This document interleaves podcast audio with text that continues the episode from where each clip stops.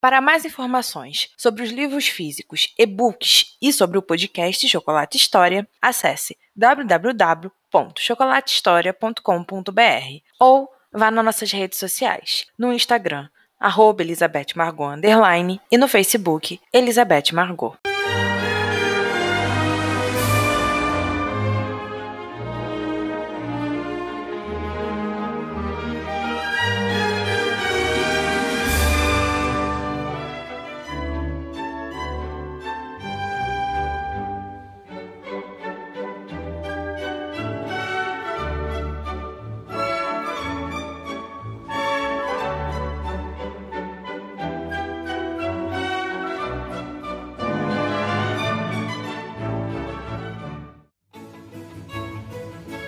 Preparativos para a pequena cerimônia estavam a todo vapor. Kate sentiu que tinha dormido solteira e acordado noiva de um duque. A união finalmente foi anunciada nos jornais e ela tinha certeza que se colocasse os pés para fora de casa, seria bombardeada com pessoas cheias de perguntas e insinuações. O motivo que fora publicado no jornal dizia sobre o tal problema com os agricultores de John, e o silêncio foi justificado para evitar que o casamento de Harriet fosse ofuscado. Tudo tinha sido bem escrito e pensado. Para a sociedade, Kate e John estavam completamente apaixonados e com pressa de se casar por causa de acontecimentos externos.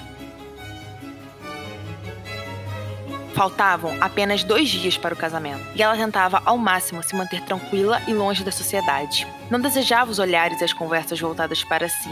Não saía mais de casa com a desculpa que estava muito ocupada com o resto dos preparativos para o casamento. Porém, não tinha nada para ser feito. Os poucos preparativos que deviam ser arrumados estavam sendo preparados por John ela tinha apenas que preparar o seu vestido, o que já era um enorme problema. Não se conseguiria fazer um vestido de noiva com aqueles poucos dias. Kate teria que fazer praticamente um milagre, e nem sabia como começar.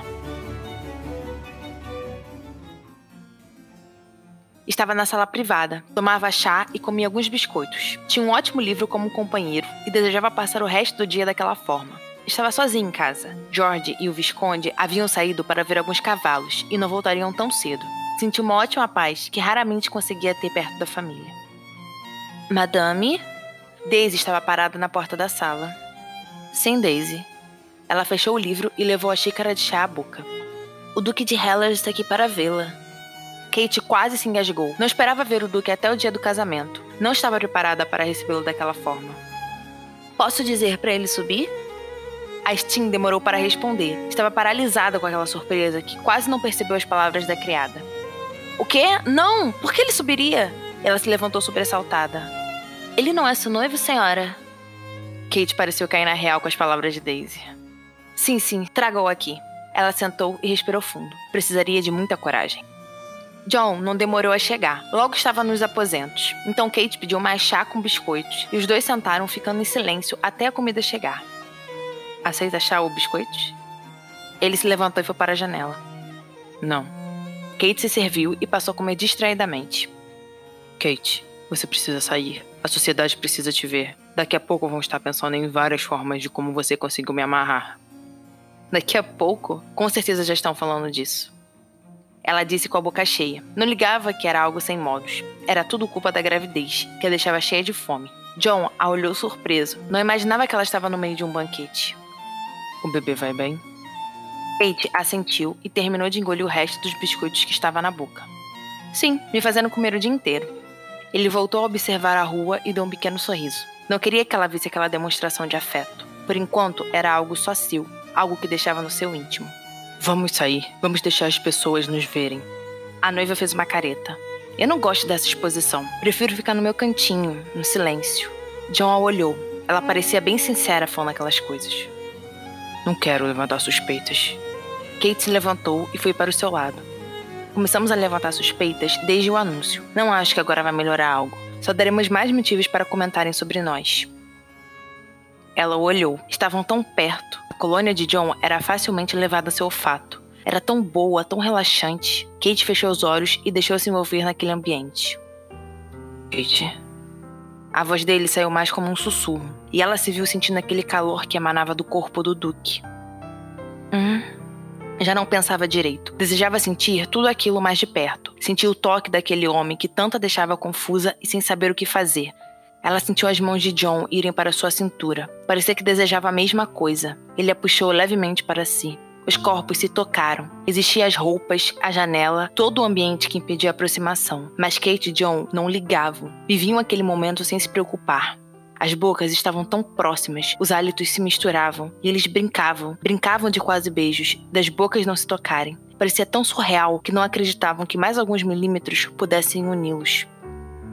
Mamãe? Tio John?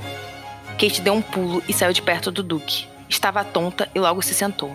John respirou fundo e se virou para George, como se nada tivesse acontecido. Oi, querido. Achei que chegaria mais tarde. O menino foi ao encontro da mãe e sentou em seu colo. Vovô teve que resolver alguns problemas, então me trouxe mais cedo. George olhou para os dois. Está tudo bem, mamãe? O casal trocou olhares de concordância. Sim, querido. Por que você está perguntando isso? Vocês estavam numa posição estranha na janela. Ah, eu derrubei chá no vestido e o Duque estava me ajudando a ver se tinha ficado cheiro. Sim, e que bom que está tudo normal com o vestido. Senão seria horrível para o cheiro sair. Joe se sentou, pegou uma xícara e tomou o chá em um gole só. Precisava se acalmar e tentava em vão usar aquele líquido sem gosto para isso. A tarde foi tranquila. Os três passaram ótimos momentos. John havia ensinado a George alguns truques com a espada e Kate apoiou o menino com todo o entusiasmo. Ela se viu desejando que toda aquela tarde fosse uma prévia da vida que teriam depois do casamento. E tudo ficaria melhor com a chegada do bebê, tinha certeza. John estava a caminho da casa de Jack. Jantaria lá. Amanda já havia ido para o palácio de campo dos Hellers. A casa ficava no norte de Yorkshire. Era uma das maiores residências que tinham na família. A construção havia sido começada por seu bisavô e terminada com seu pai. Era uma das maiores residências do país e ficava perto do lugar de origem dos Hellers. Porém, ao mesmo tempo, era a casa menos frequentada pela família, mas a preferida de Amanda. E ela se dirigiu para lá com todo o coração e bagagem que tinha. Já o tinham procurado. Os dois conversaram sobre os vários motivos de Amanda e o Stim estarem daquele jeito, mas não haviam chegado a algo concreto. John também sabia que o amigo não havia lhe contado tudo o que acontecia entre ele e sua irmã, mas estava de consciência limpa. Tinha tentado tudo ao seu alcance para ajudá-los. Porém, a maior parte tinha que vir das partes envolvidas. Só dependia deles. John pegou a caixinha que estava dentro do seu bolso. Havia tido um motivo para ir até a casa de Kate naquele dia. Ela era sua noiva e seria sua esposa. Tinha que lhe dar um anel que representasse isso. Havia escolhido um solitário de prata e rubi. Era uma joia de família. Havia passado por gerações e gerações de Hellers. Segundo os documentos, ela vinha dos tempos antes da unificação. Sua família era antiga e cheia de poder desde aqueles tempos. Era um sangue completamente nobre e forte, e aquele anel representava isso. Mas também representava Kate e sua simplicidade, sua força e sua convicção. E por algum motivo, aquele solitário centenário era perfeito para ela. E John desejava colocá-lo em seu dedo, mas não conseguiu fazer isso durante a visita. Então decidiu dá-lo apenas no dia do casamento. Talvez fosse uma surpresa melhor se fosse dada na hora do sim.